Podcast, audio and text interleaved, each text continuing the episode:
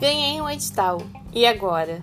Se você está se fazendo essa pergunta, parabéns! Você provavelmente conquistou seu primeiro edital. Nesse momento, muitas dúvidas podem surgir. Se é o seu caso, vem comigo. O meu nome é Jéssica Pereira e eu vou te ajudar a encarar esse mundo novo e levemente burocrático dos editais de patrocínio.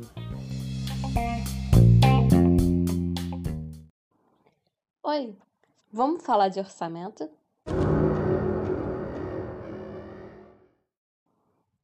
Calma, calma. Vamos tranquilizar que o orçamento é nosso amigo e vai dar tudo certo. O orçamento só é um problema em duas situações. Uma, quando você não conseguiu patrocínio e aí você não tem dinheiro para executar o orçamento, ou quando você não planejou a execução do seu orçamento. E aí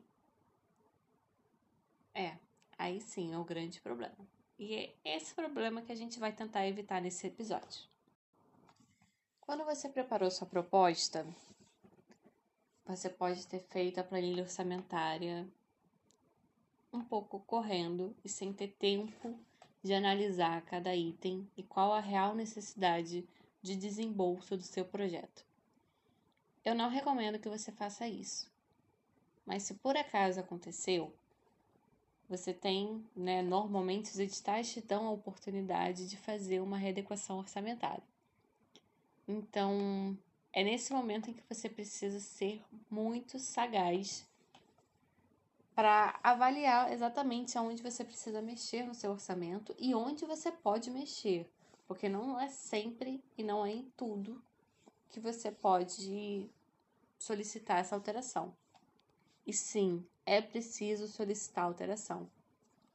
Eu sugiro que você não tire nenhum centavo da conta, que você não pague nada antes de fazer essa avaliação criteriosa do seu orçamento, antes de você verificar se tem que pedir alguma alteração e tendo que pedir uma alteração, antes que você solicite essa alteração e tenha aprovação do orçamento. Então vamos lá. Você tem as suas metas definidas, você tem o seu cronograma real e agora você precisa ter um orçamento real. Você fez a sua proposta e você vai avaliar. O que, que você tem que avaliar nesse momento? Primeiro, quais são as pessoas que você vai ter que contratar para executar esse projeto? Essas pessoas elas têm personalidade jurídica, ou seja, elas têm empresa, elas têm MEI, elas são representadas por alguma associação, ou você vai ter que contratar elas enquanto pessoa física.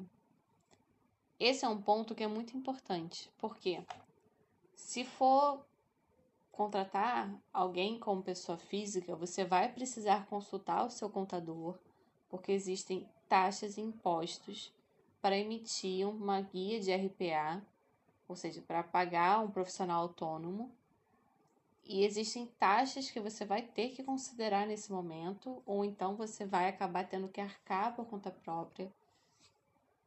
Isso é muito sério e isso pode embolar muito a sua conta final. Se as pessoas elas têm personalidade jurídica e hoje em dia muitos profissionais da área cultural podem ter uma empresa do tipo MEI, o microempreendedor individual, você não tem essa preocupação com essas taxas, porque você vai contratar essa pessoa através da personalidade jurídica dela e ela vai te emitir uma nota fiscal. Então, quais são as pessoas que estão envolvidas nesse projeto? Todas elas vão poder te emitir uma nota fiscal? Você vai ter que contratar alguém por RPA, por recibo de pessoa autônoma? Ou você vai ter que procurar uma associação que existem né, algumas associações que representam os artistas ou profissionais da cultura e, e emitem essa nota para eles. E no caso, o edital, né, essa linha de patrocínio, permite que os profissionais, que alguns profissionais sejam representados por essas associações? Isso tudo você tem que descobrir antes de começar a tirar o dinheiro da conta. Porque senão você vai ter problema lá na sua prestação de contas, lá na versão final, quando já não tem mais o que fazer.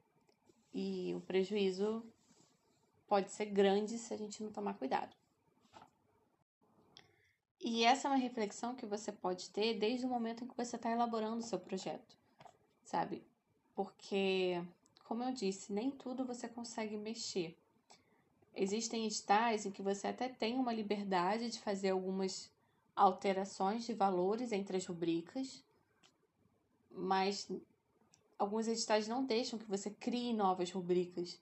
Então, imagina, você no meio do caminho descobre que precisa alocar um equipamento que você não pensou nisso na hora que estava elaborando o projeto. Isso pode ser um problema. E aí você tem que mandar um pedido de readequação com uma justificativa e contar que seja aceito. Então, é lógico que, assim como o cronograma, você não tem como ter, principalmente na hora da inscrição no projeto, uma clareza completa do que você vai gastar mas alguns valores eles já precisam estar definidos, até porque o recurso é limitado, o dinheiro é limitado e ele precisa dar conta do que você propôs. E você não pode dizer que você vai é, alugar um equipamento de som e depois usar esse dinheiro para fazer figurino.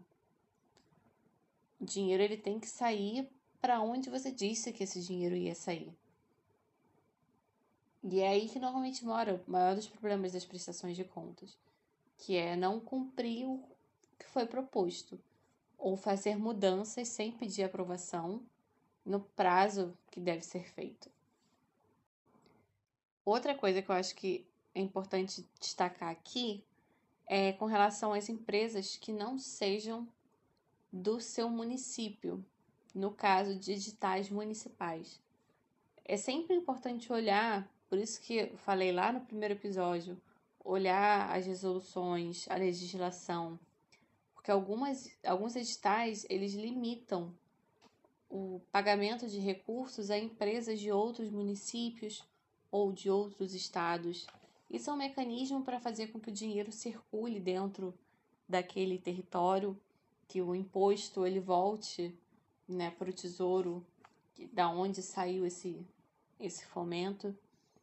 Então, não ignora esse essa sugestão de ler, de, de entender exatamente a resolução de prestação de contas, que assim você pode evitar um mega problema. Se você tem alguma parte da sua prestação de contas recusada, você vai ter que devolver esse recurso, um recurso que você já gastou, Dependendo do tempo que isso acontecer, você vai ter que devolver com juros e correção. Então, assim, informação é liberdade. Domina exatamente o que, que você precisa fazer, o que pode, o que não pode. E agora falando sobre a administração financeira do projeto. Dependendo da complexidade desse orçamento, do tamanho né, desse projeto, do volume financeiro, pode ser que seja interessante que você tenha um contador e ou um administrador para gerenciar esses recursos e cuidar dessa parte financeira. Né? Dependendo do tamanho do seu projeto, vai ficar muito difícil que você dê conta de tudo. Então, dividir, delegar ter uma pessoa que tenha conhecimento, que domine essa área, pode te ajudar muito, principalmente para evitar ter problemas lá na frente. Nem todo edital vai exigir um contador, mas alguns exigem, então é muito importante que, que isso esteja inclusive previsto no seu orçamento. Ai ai. A gente vai continuar falando de orçamento no próximo episódio, onde a gente vai entrar na administração financeira e na prestação de contas, finalmente, que é o nosso grande objetivo, não é mesmo? A gente fica por aqui. Um beijo, tchau, tchau.